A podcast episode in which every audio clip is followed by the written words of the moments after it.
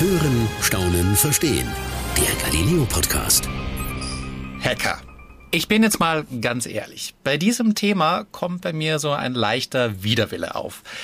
Ich weiß eigentlich nicht so wirklich, wer das sein soll. Ich weiß nicht, was die machen und ich weiß auch nicht so wirklich, was die eigentlich wollen und noch viel weniger weiß ich, was ich mit denen zu tun habe. Ich bin zwar mal, glaube ich, vor vielen Jahren gehackt worden. Mein eBay-Account ist nämlich übernommen worden. War eine ziemlich unangenehme Situation, aber seitdem bin ich ein bisschen vorsichtiger, was meine Passwörter angeht. Und ja, wenn ich jetzt Mails bekomme, die ich nicht kenne oder wo ich nicht weiß, von wem die jetzt kommen oder da sind irgendwelche Anhänge mit dran, wo ich auch nicht weiß, was da sein soll, dann öffne ich die nicht. Mehr Ahnung habe ich allerdings nicht von diesem Thema.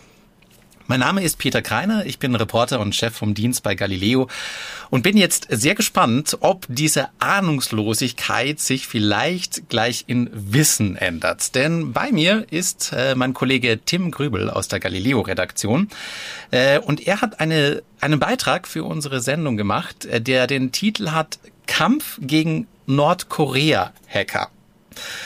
Tim klingt schon mal sehr vielversprechend. Aber bevor wir jetzt ins Thema einsteigen, äh, sag mir bitte, dass du, dass ich nicht allein bin mit dieser Ahnungslosigkeit über Hacker. Hi Peter. Ja, du bist äh, auf gar keinen Fall allein. Mir ging es nämlich ganz genauso, bevor ich an das Thema rangegangen bin. Ich äh, hatte mit Hacking und mit IT allgemein nie wirklich was am Hut. Und ich weiß nicht, wie es dir geht, aber ich habe mir Hacker immer so vorgestellt, Teenager, die mit Kapuzenpullis im dunklen Keller sitzen und hacken. Wie man sich's aus Filmen eben vorstellt. Man hat so dieses Bild, was man irgendwie so aus Science-Fiction-Filmen genau. kennt. Kellerkinder mit vielen Monitoren vor sich, blasse Haut. Ich vermute mal, dass es nicht ganz so der Wahrheit entspricht, oder doch? Dieses Bild hat sich eigentlich für mich um 180 Grad gedreht, muss ich sagen. Und ich habe okay. auch einen ganz anderen, also jetzt nach dieser Recherche und nach dieser Recherchereise, ein ganz anderes Bild ähm, von okay. Hackern und auch äh, ja, wie sie agieren und wie sie zuschlagen. Und ich muss sagen, ich habe nie wirklich Wert darauf gelegt, dass ich sichere Passwörter habe. Das darf man eigentlich gar nicht sagen. Äh, aber jetzt gerade so kurz vor der Ausstrahlung des Films habe ich noch mal alles geändert und ja, bin jetzt hoffentlich sicher. Okay, also kein 1, 2, 3, 4, 5, 6 mehr, sondern jetzt der Geburtsdatum. genau, jetzt das Ausrufezeichen auch dahinter. Alles klar, verstehe. Äh, jetzt, bevor wir jetzt quasi so, so intensiv darüber reden. Was kannst du mir mal so eine Definition von dem Begriff Hacker überhaupt geben? Also äh, spricht man da von einer Gruppe, einem Beruf oder ist das irgendwie so eine Art Sammeltasse? Das ist eine Sammeltasse. Also es gibt ja ganz verschiedene Bereiche und ganz verschiedene Hacker, die Privatleute, dann gibt's Gruppen, die sich zusammenschließen und es gibt eben Staatshacking. Und damit habe ich mich äh, befasst. Es geht um die Gruppe Lazarus und äh, die Gruppe ist bei IT-Leuten sehr bekannt. Das ist eine der berüchtigsten Hackergruppen der Welt. War zum Beispiel für den WannaCry-Hack 2017, wenn er dir vielleicht was sagt, das war der größte. Ja, da, da irgendwas klingelt bei mir genau, ganz, das ganz, war der, ganz, ganz hinten im Gedächtnis. Da kann ich später gerne noch mal ein bisschen okay. mehr dazu erzählen. Aber dafür waren sie auf jeden Fall verantwortlich. War der größte Hack der Geschichte. Und äh, der Name Lazarus ist aber so in der Allgemeinheit nicht wirklich bekannt. Ich muss sagen, ich habe auch noch nie davon gehört. Genau, also, ging mir ganz genau. Ich, hab, ich bin schon etwas gestolpert mit dem Wort, was was Staats Staatshacking. Das ist für mich so in meiner Wahrnehmung gerade mal zwei Sachen, die jetzt gar nicht so wirklich zusammenpassen, wo ich jetzt so sagen würde, so Hacken und irgendwas staatliches. Äh? Also bei der Lazarus-Gruppe ist es so, dass man man weiß nichts über diese Gruppe überhaupt nichts. Und es gibt Berichte, dass äh, diese Gruppe aus Nordkorea stammen soll, dass nordkoreanische Hacker im Auftrag äh, von Kim Jong-un hacken sollen aus Nordkorea. Äh, das ist aber alles bislang nicht bestätigt. Das sind alles Berichte und niemand weiß wirklich, stimmt das oder stimmt das nicht. Und ich bin äh, vor dieser Recherchereise mit dem Ziel da reingegangen, zu sagen, ich möchte ein bisschen mehr Licht in das Dunkel bringen und äh, möchte herausfinden, wer steckt denn dahinter und was haben sie vor. Und äh, meine allererste Station in dieser Recherchereise war in Ingolstadt bei der Sicherheitsfirma Kaspersky, weil, habe ich ja gerade schon gesagt, ich habe überhaupt keine Ahnung gehabt, äh, was es mit dem Hacking, was es mit Lazarus auf sich hatte. Und da wollte ich mir erstmal von zwei Experten wirklich erzählen lassen, woher kommen die eigentlich? Was sind die, äh, was sind deren Pläne? Ist diese Firma nicht, kenne ich diesen Namen nicht noch von diesen äh, Schutz Antiviren Genau, das sind die. Programmen schon, gell? Äh, Da, Genau. Daher kommt der Name. Und das sind die. Das sind die und da Okay. sind eben in Ingolstadt sind zwei der führenden Lazarus-Forscher der Welt äh, und die Ingolstadt. in? Ingolstadt, ja, da sitzt da sitzt So, Kaspersky. so lustig, wenn, wenn dann immer so plötzlich so eine deutsche Stadt fällt. Man denkt bei diesem Thema immer so ein bisschen an die, keine Ahnung, großen Silicon Valley Städte und dann so, nö, Ingolstadt, da sitzen die Experten. Ja, genau. Und die äh, beobachten Lazarus eben schon seit zwölf Jahren. Seit zwölf Jahren sind Okay. die aktiv und man weiß aber nicht wirklich, was ist deren Ziel, weil sie ganz viele verschiedene ähm, Unternehmen angreifen, Institutionen angreifen. Sie haben jetzt Schlagzeilen gemacht, dass sie in diesem Jahr versucht haben, Rüstungs... Äh, äh, ja, Rüstungstechnologie abzugreifen von deutschen Rüstungsunternehmen. Sie haben versucht, den deutschen äh, Corona-Impfstoff äh, zu hacken. Krass, Also okay. also über über Pfizer haben sie das versucht. Ja. Es gab dann einen Angriff auf Pfizer und äh, genau dementsprechend aktiv sind sie momentan. Aber sie haben auch schon Banken angegriffen, Privatleute. Also es gibt kein wirkliches Ziel und das ist untypisch für eine Hackergruppe, weil normalerweise konzentrieren die sich eben auf bestimmte Bereiche und spezialisieren sich in dem Bereich. Aber die greifen wild rumherum an. Und ich habe die beiden Experten dann auch gefragt, woher kommen die denn? Und sie sagen, das wissen wir nicht, wir können es nicht sagen, weil diese Signale, die sie sehen und die Angriffe kommen aus der ganzen Welt. Okay. Und sie können sie eben Lazarus durch eine bestimmte Vorhergehensweise immer zuordnen und sagen, okay, das war Lazarus. Aber sie können nicht sagen, wer steckt dahinter, weil dann kommt da ein Hack aus China und da einer aus Russland und da einer aus Vietnam, Kambodscha. Ich verstehe. Und du weißt nicht, wer Also man, man weiß, also weil du ja sagst, okay, man weiß zwar, dass es eine nordkoreanische Gruppe ist, aber man weiß es nicht, weil man herausgefunden hat, der Computer, wo der das eingibt, ich sag's mal ganz platt, sitzt in Nordkorea, sondern weil sich die Methode, wie sie es machen oder die Art und Weise ähnelt. Richtig so? Also es ist Nordkorea als, äh, als der, der dahinter steht, ist nicht bestätigt. Und die Okay. äh, IT-Experten sagen auch, sie, sie machen keine Attribution. Sie sagen nicht, Nordkorea steckt dahinter, weil sie es nicht sagen können. Sie schauen sich nur die technischen Details an und interpretieren das nicht. Und das ist so der Ausgangspunkt, mit dem ich dann weitergegangen bin. Und es ist aber so, ähm, man, man kommt ja nicht einfach so auf Nordkorea, sondern da muss ja Nee, was nee. dahinter stecken. Und das, ähm, das FBI in, in Washington hat äh, in diesem Jahr drei nordkoreanische Staatsbürger angeklagt Okay. und ähm, offiziell zur Fahndung ausgeschrieben. Okay. Und sie haben gesagt, okay, diese drei Nordkoreaner stecken hinter Lazarus.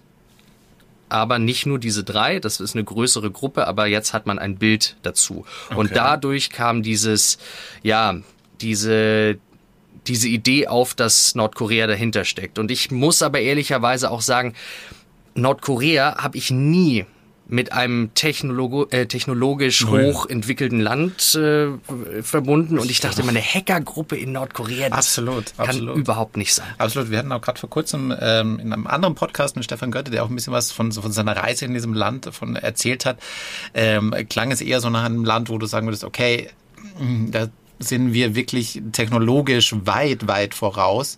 Ähm, deswegen generell zu sagen, okay, Hacker aus Nordkorea ist schon mal so ein Bild, wo du sagst, äh, irgendwie passt das nicht ganz so zusammen. Ähm, aber die- diese Staatsbürger, die da, oder nordkoreanischen Staatsbürger, die da angeklagt wurden, waren, also waren die woanders auf der Welt oder waren die in Nordkorea? Also wie hat man die denn überhaupt gefunden oder wie kam man denn überhaupt auf die? Da muss ich ein bisschen, also wir, ich habe ja gerade schon WannaCry angesprochen, dieser Ja. der größte Hack der Geschichte. Ja. Ähm, oder ich, ich greife noch einen, einen Punkt äh, zuvor, also wie sie vorgehen. Ähm, ein, ein Hauptding, wie sie sozusagen ihre Schadsoftware platzieren können, ist Spearphishing-E-Mails. Das sind E-Mails, ähm, wenn ich jetzt sage, okay, du bekommst eine E-Mail, da steht Ja. drin, und, und die ist von mir. Ja. Hallo Peter, morgen ist unser Podcast. Ja. Ich habe dir mal hier in, in dem Link was zusammengestellt, worüber ich gerne sprechen würde. Ja. Also eine E-Mail, wo du sagst, der kann ich Ja. Vertrauen, Würde ich draufklicken. Würdest du ich jetzt, draufklicken. äh, Sagen wir überhaupt keine Bedenken. Und darauf haben die sich spezialisiert, eben E-Mails zu konstruieren und zu konzipieren, die wirklich auf den Empfänger zurechtgeschnitten sind, dass du denkst, das ist eine legale E-Mail, dass du da draufklickst. Und in dem Moment, wenn du draufklickst, haben sie ihre Schadsoftware auf deinem äh, Computer, äh, ja. Und daran erkennt man, dass das die waren, weil ich sage jetzt ganz ehrlich, solche E-Mails kriege ich sehr, sehr häufig. Also jetzt nicht nur von dir, aber sondern, nein, ich kriege nicht viele Mails von, von dir. Egal, ich verstrecke mich gerade. Nein, was ich aber eigentlich sagen will, ich kriege sehr häufig irgendwie Mails Amazon, DHL etc. etc., die auf den ersten Blick wirklich so aussehen, als ob die ganz offiziell ähm, ähm, von diesem Unternehmen sind, wo ich auch weiß, ja, ich habe einen Amazon-Account, könnte theoretisch sein, dass die das sind, wo ich dann aber immer ehrlich gesagt deswegen nicht draufklicke, weil ich weiß, ähm, nee, ich habe nichts bestellt und nee, ich habe keine Zahlungsprobleme bei Amazon oder sowas. Aber es sieht auf den ersten Blick immer komplett so aus, also ob das wirklich eine ganz offizielle Mail dieses Unternehmens wäre. Aber jetzt nehme ich mal an, das werden doch nicht nur die so machen, das werden doch wahrscheinlich andere Hackergruppen genauso machen. Genau, das bekommen wir ja mit. Also Okay. wir, die Konsumenten, bekommen mit, dass wir eine E-Mail bekommen und dass unser Computer dann gehackt wurde. Das kriegen wir dann meistens auch mit. IT-Experten, wenn sie, äh, wenn sie überprüfen, was für ein Hack da gerade stattgefunden hat, die schauen sich ja nicht nur die E-Mail an, sondern die schauen sich das Schadprogramm an und gehen da wirklich tief in das Technologische verstehe. rein. Und da sieht man Codes, die sich immer wiederholen. Und äh, wie ich vorhin schon gesagt habe, seit zwölf Jahren beobachten die IT-Experten diese Gruppe. Das heißt, das Rad wird nicht immer neu erfunden. Es werden immer wieder Bestandteile, die in einem anderen Schadprogramm schon enthalten waren, wiederholt. Einfach, ja, auch aus Bequemlichkeit, um nicht nochmal was Neues zu machen. Das ist ja so ein bisschen, jetzt sind wir schon fast so beim Programmieren, oder? Das ist für mich, um ehrlich zu sein, auch so ein, so ein, so, so ein ah, Coding, Programmieren. Ich weiß, dass es das gibt. Ich weiß, so grob kann ich es mir vorstellen. Man nimmt da wie so Bausteine zusammen, wie so Formelbausteine und setzt da irgendwie ein Programm zusammen. Aber ich sage auch ganz ehrlich, das ist nur so, wie ich es mir vorstelle. Ob es wirklich so stimmt, weiß ich nicht. Aber Kann es man- kann man- so, äh, in, so in etwa Ja, so. kann man vereinfacht und, so sagen. Und weil diese Bausteine dann ähnlich sind bei den verschiedenen äh, Schadprogrammen, kann man dann einfach sagen, okay, das ist ein typischer Baustein der Lazarus-Gruppe zum Beispiel. Genau, und es gibt Okay. dann auch andere äh, ja, Ähnlichkeiten, zum Beispiel Rechtschreibfehler tatsächlich. Ach? Also Okay. wenn man, wenn man sieht, okay, äh, in mehreren Hacks ist in diesem Schadprogramm ein Rechtschreibfehler, der immer, immer wieder kommt. Heißt, irgendjemand weiß nicht, wie man dieses Wort schreibt. Und so gut. verbindet Okay. man das. Also das ist dann wirklich so ein, ähm, ich, ich suche nach Hinweisen und picke sie mir raus und das Gesamte ergibt dann, okay, wir können diesen Hack der Lazarus-Gruppe äh, zuordnen. Aber wenn wir wieder auf das, auf das Nordkorea-Thema ähm, zurückkommen wollen, ich habe mir dann auch überlegt, so ja, Nordkorea-Hacking-Gruppe, das passt irgendwie nicht Nee. zusammen. Und wollte deswegen rausfinden, warum sich äh, das FBI und die US-Regierung so sicher sind und bin ähm, Ja. Dann nach Washington DC geflogen und habe da eine oder habe da die Nordkorea-Expertin überhaupt getroffen. Jean Lee heißt sie und die hat eben Informationen von Lazarus aus äh, Nordkorea, also aus Pyongyang, nach äh, in die USA gebracht und äh, wollte von, wollte von der erstmal Okay. erfahren, wie kam es denn überhaupt dazu, dass wir überhaupt über Hacking und Nordkorea sprechen. Und da hat sie Ja. mir was ganz Interessantes erzählt. Sie meinte nämlich, Nordkorea oder die Kim-Familie war schon immer sehr interessiert an Computer, an Hacking. Also das hat schon angefangen mit dem mit dem äh, Großvater von äh, Kim Jong Un, das war Kim Il Sung und dann später der Vater Kim Jong Il und äh, Kim Jong Il hat in den 1990er Jahren seine klügsten Köpfe in die ganze Welt geschickt. Na, in die Sowjetunion, nach China und auch nach Europa. Und diese Schüler und Studenten sollten damals Hacking lernen, also Programmieren okay. lernen, Ja. offiziell natürlich. Und einer dieser Studenten war der heutige Machthaber Kim Jong-un. Ach, krass, der hat, der hat selber Ahnung davon. Der hat selber Ahnung davon und nicht nur Ach. das, also der wurde in der Schweiz ausgebildet und die komplette Propaganda in Nordkorea wurde darauf ausgerichtet, ihn als Computergenie zu verkaufen. Also die äh, nordkoreanischen Bürger haben gedacht, okay, er weiß, wie man mit Computern umgeht und er ist ein absolutes Genie.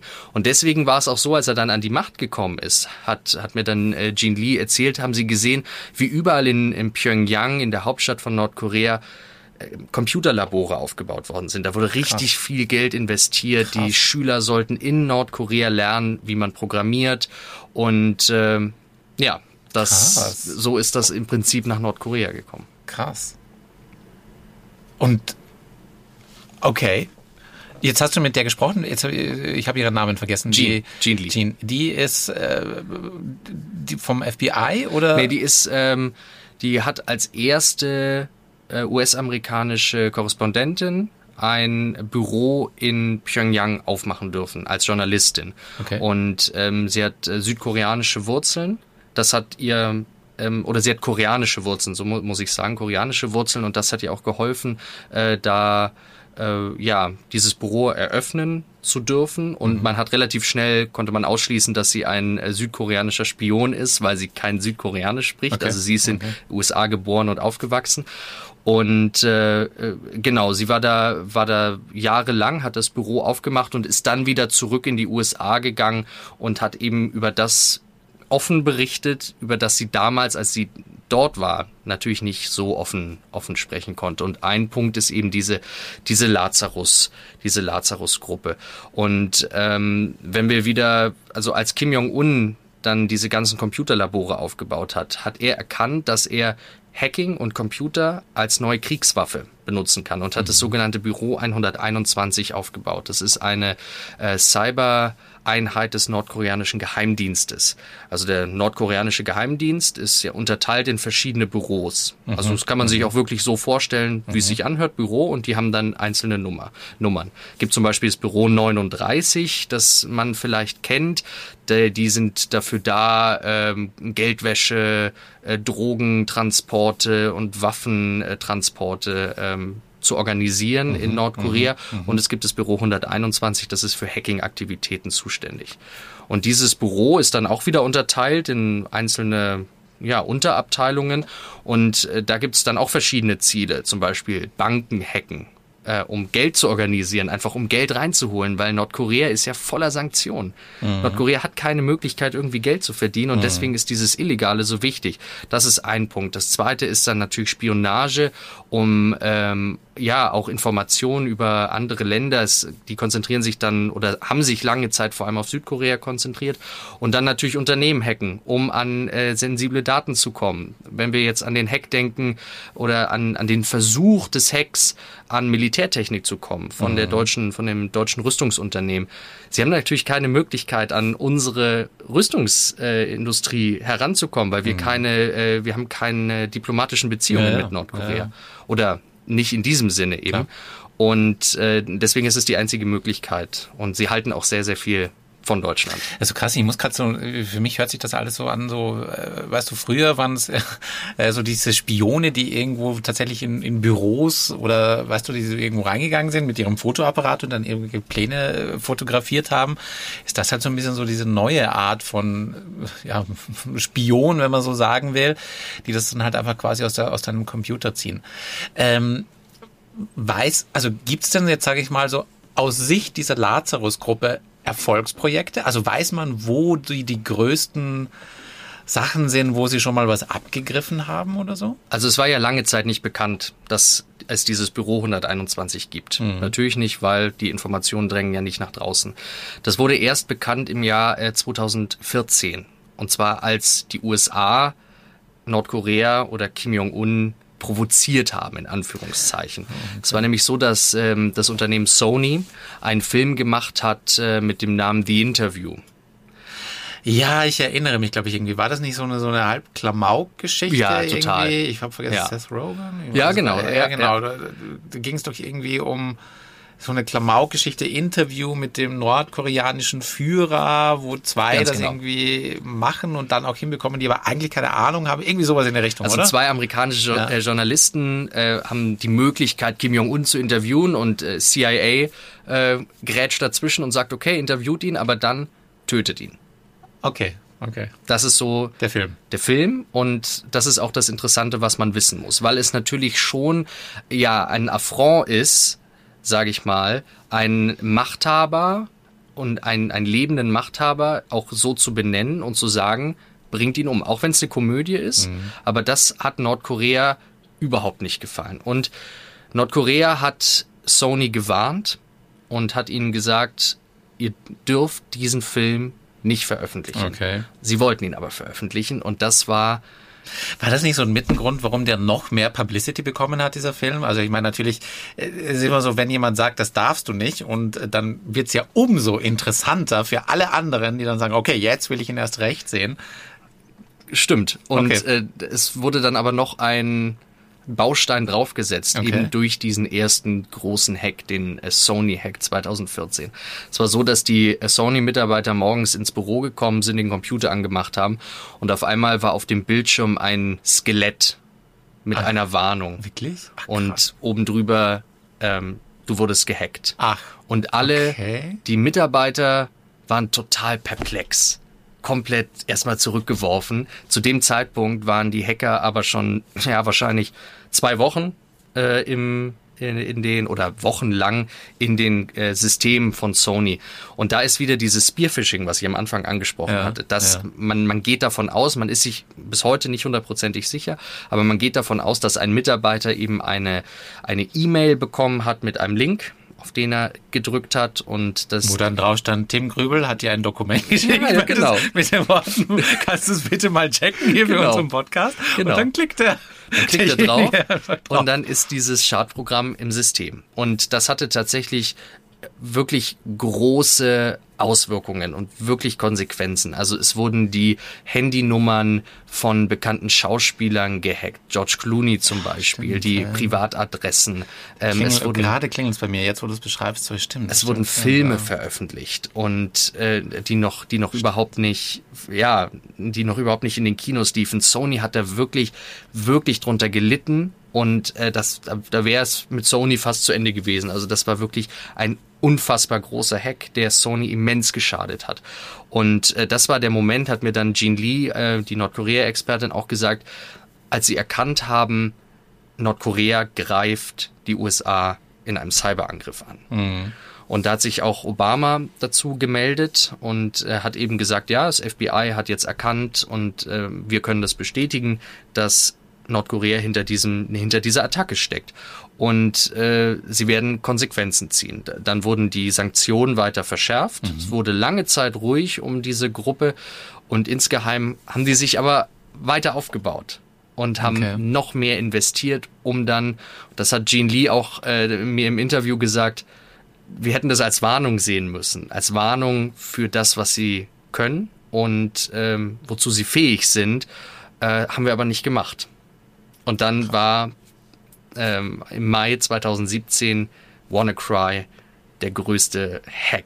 Worum ging es da nochmal? Ich sag's dir ganz ehrlich, ich, hatte, ich habe keine Ahnung mehr, was bei WannaCry war. Also bei WannaCry, das hat, äh, da haben die Hacker eine Lücke im Betriebssystem, im Windows-Betriebssystem ausgenutzt. Eine Weil Sicherheitslücke. Hacker allgemein oder? Nein, die, die Lazarus-Gruppe okay. hat eine, die haben eine Lücke im, im Betriebssystem von Windows gefunden und haben dort ihr Schadprogramm platziert. Und das Gefährliche daran ist, du musst da nicht auf irgendeinen Link klicken. Du musst nichts machen, sondern sobald dieses Schadprogramm in dem Betriebssystem ist, verbreitet es sich innerhalb von Sekunden auf Computer in der ganzen Welt, ohne dass du irgendwas machst, ohne dass du auf einen Link klickst, sondern wenn du das letzte Sicherheitsupdate nicht gemacht hast, ja, wie, und das machen ja viele leider nicht, ja. dann ist dein Computer infiziert gewesen und das haben sie gemacht. Aber das, also, aber wie ist das denn dann da reingekommen? Also ich meine, wo haben die das denn? Also wenn, wenn das ohne, ohne Zutun eines Users irgendwie möglich war,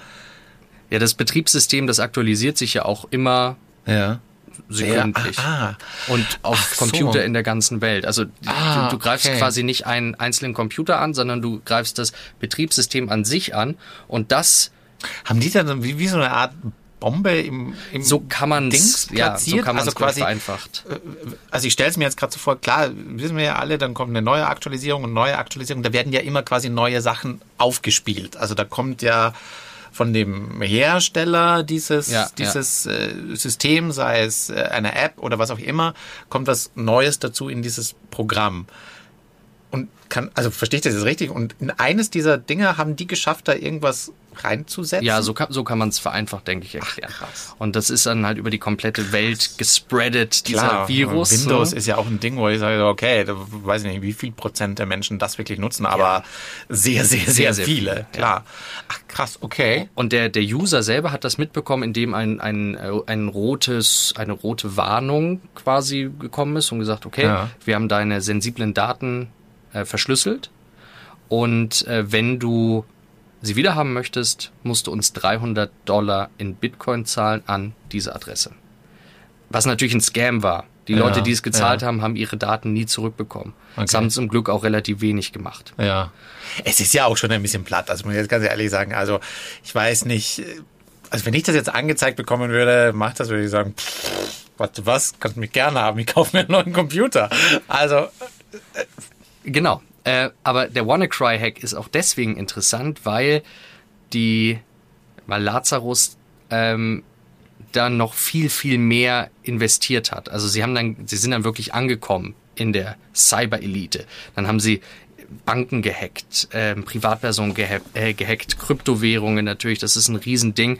Und äh, sie sie müssen immer mehr Geld verdienen, weil, und das äh, meinte äh, die Nordkorea-Expertin zu mir auch, sie müssen das Atomprogramm finanzieren, das Nuklearprogramm von Kim Jong-un, weil das ist das, die einzige Möglichkeit oder der einzige Grund, warum Nordkorea im Fokus der internationalen Politik ist. Nordkorea ist jetzt kein Land, wo ich sage, da muss Ja, ich ja. unbedingt äh, diplomatische Beziehungen haben, aber dadurch, dass sie eben dieses Nuklearprogramm haben, sind sie gefährlich und deswegen sprechen äh, Staatsmänner in der ganzen Staatsmänner und Frauen in der ganzen Welt mit äh, Nordkorea. Deswegen müssen sie unglaublich viel investieren und deswegen müssen sie auch viel riskieren und sie haben zu viel riskiert. Sie haben nämlich einen Fehler gemacht. Okay. Und zwar haben sie in ähm, haben sie in diesen Phishing-Mails ja. haben sie die gleichen E-Mail E-Mail-Adressen verwendet. Also die gleichen E-Mail-Adressen, die immer wiederkehren und das FBI hat es dann geschafft, diese E-Mail-Adressen zu verbinden und äh, ein Netz quasi herauszufinden und haben eben den ersten äh, Nordkoreaner quasi angeklagt, haben da auch ein, ein Okay. Gesicht gehabt, weil sie dann auch auf seine privaten E-Mails zurückgegangen sind. Dann Ja. war da mal im Anhang ein Foto von ihm. Das Ach. haben sie dann mal direkt abgegriffen als Fahndungsfoto. Dann gab es Informationen irgendwie, äh, also ganz private auch. Er, er möchte seine Freundin heiraten, hat er in der E-Mail geschrieben. Also Entschuldigung, also ich wusste gerade, das ist so, also sie haben ihn ja fast mit seinen eigenen Waffen geschlagen. Genau. Also wo man denkt, so, ich meine, okay, wenn, wenn angenommen, ich, ich wäre jetzt so ein nordkoreanischer Hacker, äh, und wo ich so eine Hauchahnung hätte, was da, was man da alles machen kann, was da alles passiert ist, würde ich jetzt nicht zwingend meine persönlichen Daten irgendwo reinschreiben, in irgendeine E-Mail oder sonst irgendwas, weil ich meine, das Risiko ist ja groß, dass genau das dann passiert, dass es dann äh, jemand, jemand äh, so rauskriegt. Bisschen dumm, oder? Also Entschuldigung, das ist dann auch wieder so ein bisschen, wo ich sage, naja, war jetzt nicht so das Allerschlaueste. Nicht das Allerschlauste, ja, definitiv. Und das FBI hat dann eben, ich habe mir dann äh, auch vom, vom FBI, als ich dann in Washington war, diese Originalanklageschrift ähm, besorgt Ja. von diesem Nordkoreaner. Sie haben 200 Seiten über ihn zusammengeschrieben, 200 Seiten, ähm, was er gemacht hat, äh, ja, und wie so seine Geschichte ist. Und was ich sehr auffällig fand, ist, dass er lange Zeit in der chinesischen Stadt Dalian gelebt hat. Das kommt immer wieder vor. Noch nie von gehört, Dali, und muss ich ganz ehrlich sagen. Das ist in der, in der Nähe von Nordkorea. Das Okay. ist eine Hafenstadt. Und äh, ich habe dann Jean, äh, die in Nordkorea-Expertin, gefragt, was hat er denn da gemacht? Und dann sagt sie, ja, wir haben, wir wissen, dass er als Softwareentwickler gearbeitet hat in Dalian, aber was er genau gemacht hat, wissen wir nicht. Und ich habe mir dann gesagt, okay, das würde ich gern herausfinden, auch für meinen Film, was er da wirklich gemacht hat. Und ähm, habe dann über sehr, sehr viel Recherche und sehr, sehr viele Wege ähm, einen Kontaktmann bekommen, ein äh, Nordkoreaner, der zur selben Zeit wie der Angeklagte in Dalian gelebt hat. Und ähm, mit dem habe ich mich verabredet und mich mit ihm äh, getroffen. Ich darf und kann auch nicht sagen, wo er heute lebt, Mhm. einfach aus Sicherheitsgründen. Wir haben zum Beispiel überlegt, weil wir, wir ja dann auch mit ihm gedreht haben, so, wo drehen wir eigentlich? Ich wollte dann bei ihm zu Hause drehen, da hat er direkt abgesagt und so, nee, Mhm. nee, das ist, das ist ihm zu unsicher und er möchte seine Familie schützen. Er hat aber offen mit mir gesprochen. Yen Sung heißt er, ähm, war ein nordkoreanisches Militärmitglied und wurde wie der Angeklagte auch ähm, vom Regime nach China, nach Dalian geschickt. Und äh, offiziell war er ja wirtschaftlicher Entsandter. Also er hat sich so um das Wirtschaftliche gekümmert. Sein Vater war äh, Teil des Büro 39, was ich vorhin schon angesprochen habe, die Waffenschmuggel, Drogentransporte.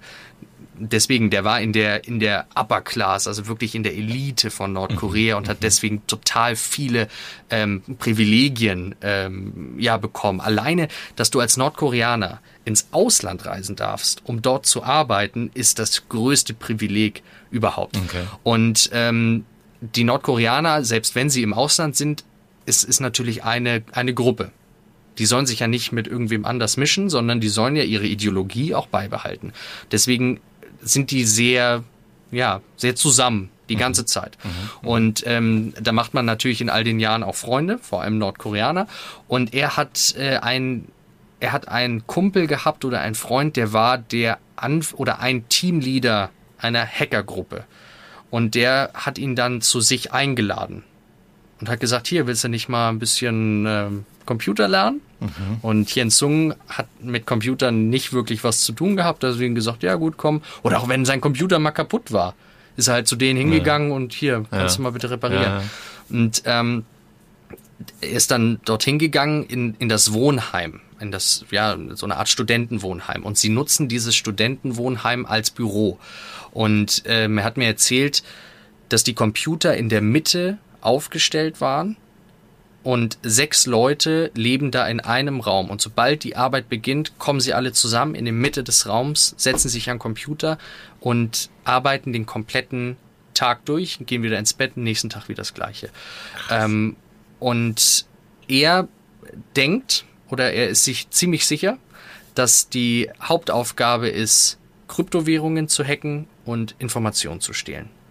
Und ähm, diese Hackergruppe oder der Anführer der Hackergruppe hat ihm gesagt, dass sie innerhalb kürzester Zeit eine Million ähm, US-Dollar gemacht haben. Und dieses Geld wurde direkt in den Safe von Kim Jong-un transportiert und transferiert. Und äh, er hatte einen anderen Freund in Dalian auch, der vom Büro 121 war. Also du merkst da, die, die äh, sammeln sich da anscheinend. Ähm, und der hat ihm erzählt, dass er den Auftrag äh, des nordkoreanischen Sportministeriums bekommen hat, Taktiken von Gegnern für die Asian Games 2014 in Südkorea zu hacken. Und er hat dann andere Nationen gehackt, um die Taktiken herauszufinden und ähm, auch Fernsehsender beispielsweise, um Footage äh, zu bekommen und hat dann alles vorbereitet für das äh, Sportsministerium. Ach, wie krass. Also, ich, dass es sogar in solche Bereiche geht, hätte ich never ever gedacht. Also, ich lasse mir nur einreden, irgendwie, keine Ahnung, Kriegs, Geld, alles. Aber ganz ehrlich, Ta Sporttaktiken von, von einem anderen Team, wo ich so sagen würde, so, ja, also, komm, ganz ehrlich, also, kann man ja Fair Play machen hier und, ach, ach, irre, irre, okay. Ja, das war, äh, ja, ich muss dann auch sagen, dass das war mir bis zu dem Zeitpunkt nicht bewusst. Es gibt auch keine Berichte darüber, dass so ein Hack in dieser Art stattgefunden hat.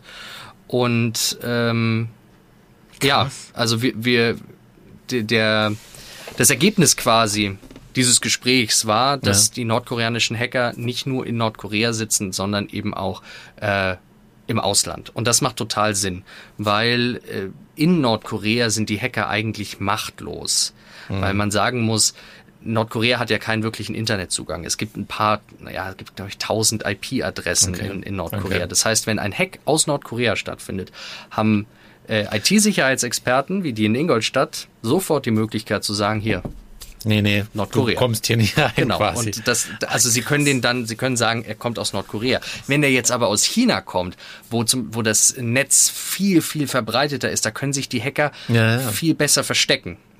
Und ähm, deswegen macht es Sinn. Und der zweite große Punkt, warum es Sinn macht, da sind wir wieder bei diesen Spearphishing-E-Mails. Äh, Sie müssen ja lernen, wie wir kommunizieren. Sie müssen lernen, wenn wir jetzt wieder bei dem Beispiel sind, Tim schreibt Peter eine E-Mail mit dem Podcast. Sie müssen wissen, okay, wie schreibe ich denn? Schreibe ich sehr geehrter Herr Kreiner Stimmt. oder Stimmt. schreibe ich Hey Stimmt, Peter? Stimmt. Ja, klar. Und Sie müssen also wissen, wie wir interagieren, wie wir auch unsere Finanzen machen. Und das können Sie in Nordkorea nicht. Da haben Sie nicht die Möglichkeit zu, weil Sie auch keinen Internetzugang haben und weil Sie, weil Sie nicht wissen, wie, wie Menschen normal leben. Deswegen müssen Sie im Ausland leben, um äh, das zu lernen. Und äh, das ist natürlich ein, ein Risiko für Sie. eigentlich schon Wahnsinn. Also äh, es ist so, äh, im Laufe jetzt, wie du, wie du das alles erzählt hast, ist auch so bei mir langsam das Gefühl gewachsen, eigentlich, wenn wir jetzt Nordkorea betrachten, geht die größte Gefahr gar nicht zwingend von den Raketen aus, die sie da regelmäßig mal testen, wo auch alle Wissenschaftler so ein bisschen sagen, so, naja, weiß man nicht, wie, wie viel da wirklich dran ist, sondern dass die eigentlich viel stärker in diesem Bereich sind und dass wir uns da vielleicht eigentlich, dass wir auch mehr Angst vor dieser Art Cyberkrieg haben sollten, die da so ein bisschen stattfindet. Ich war da auch, also ich war da ziemlich ähm, nicht schockiert, aber schon geplättet, muss ich sagen, als er mir das alles erzählt hat. Ich habe ihm dann auch die Frage gestellt, ob er denn jetzt momentan Leute kennt, die im Ausland sind und hacken. Und da sagt er ja, er kennt Leute, die sind in China, die sind in Kambodscha, die sind in Vietnam und die haben jetzt momentan die Mission, so nennt sich das, also jeder IT-Programmierer, jeder nordkoreanische IT-Programmierer, der im Ausland ist, arbeitet vielleicht normal als Softwareentwickler, aber sobald er die Mission kommt, bekommt vom nordkoreanischen Regime, muss er zum Hacker werden. Er hat keine andere Wahl. Krass. Und ähm, ich habe aber ja gerade schon gesagt, das Ausland wird für sie zum Risiko, auch für Kim Jong-un, weil die Hacker lernen im Ausland natürlich nicht nur, wie wir leben, damit wir auf ihre Links klicken, sondern sie sehen gleichzeitig, wie frei wir sind und wie die Welt auf Nordkorea blickt. es ist nicht stimmt, so, stimmt dass ja, Nordkorea klar. hier ganz an der Spitze steht und das Klar. merken sie. Und ähm, Jensung, äh, der Informant, hat mir dann auch erzählt, die Leute wollen nicht zurück nach Nordkorea. Sie, sie versuchen so lange wie Ja, möglich ja. in China zu bleiben. Ja. Und Jensung und seiner Familie ging es genauso. Äh, die sind ja dann seit sieben Jahren jetzt nicht mehr nach Nordkorea zurückgekehrt. Ja, es ist total nachvollziehbar. Klar, wenn du, wenn du weißt, was in diesem Land oder wie, wie, wie, wie, schlecht man in diesem Land lebt und dann bist du plötzlich hier irgendwo im, ja, in einem moderneren Land ähm, und weißt, welche Vorteile das hat, dann möchtest du natürlich klar nicht zwingend zurück. Und jetzt Wahnsinn. momentan stehen wir halt total in der Zwickmühle, weil wenn wir überlegen, es gibt ja auch nordkoreanische Studenten, die äh, überall auf der Welt sind, auch äh, ja bis vor kurzem auch in Europa. Und was machst du mit denen? Weil du weißt, sobald sie diese Mission bekommen, schalten sie sofort um und hacken. Auf der Mhm. anderen Seite willst du ja sagen, du möchtest diesen Leuten ermöglichen, ein freies Leben Ja, zu klar. sehen, Stimmt. zu sehen, so ist die Welt tatsächlich. Sie ist nicht so wie in Nordkorea. Und ähm, Aber man kann es natürlich nicht kontrollieren. Also selbst wenn sie einem sagen, nein, ich habe keine Kontakte mehr zu Nordkorea oder ich breche das ab, kann ja keiner kontrollieren, was die am Computer machen und so weiter. Gell? Also es gibt zum Beispiel von, von ähm, ein paar Universitäten, habe ich gelesen, die machen das so, dass sie den, dass sie den nordkoreanischen Studenten überhaupt keine Computer zur Verfügung stellen, sondern die müssen dann mit Papier und Stift äh, in die Vorlesungen gehen. Ist natürlich gut. Auf der anderen Seite, du kannst sie nie 24-7 kontrollieren und äh, wenn sie möchten, finden sie ist meine Meinung, immer Wege, das zu machen. Und ähm, deswegen, das ist so eine, ist wirklich eine Zwickmühle. Und sowohl äh, Jean Lee, die Nordkorea-Expertin, als auch Jens Sung, der Informant, haben gesagt, du musst eigentlich, äh, wenn du diese Hacker-Aktivitäten einschränken möchtest, musst du verhindern, dass nordkoreanische Studenten ins Ausland gehen. Krass.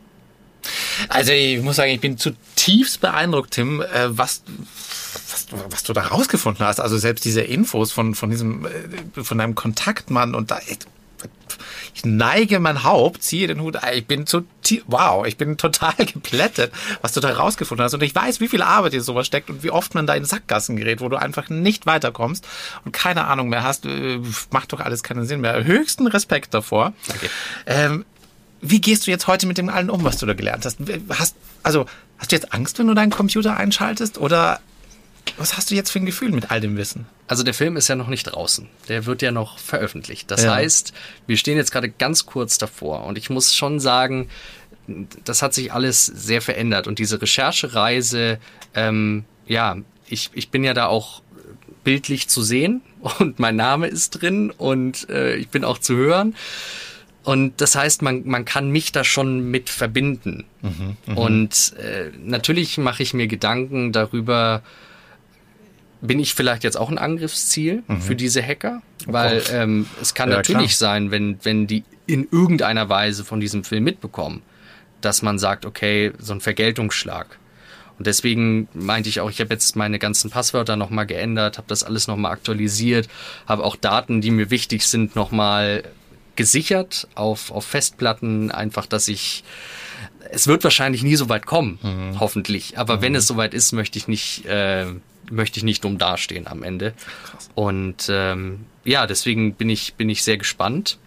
Ähm, und äh, denke aber, dass das ja, also es ist wichtig, dass dass Leute das wissen und deswegen freue ich mich auch so, dass dass Jens Sung vor allem ähm, mit uns geredet hat, auch offen mit uns geredet hat, weil für ihn ist es natürlich auch ein Riesenrisiko, also für ihn ist es noch ein viel größeres Risiko, weil Nordkoreaner, die über ihr Vaterland so schlecht herziehen, die stehen da wirklich auf der Liste.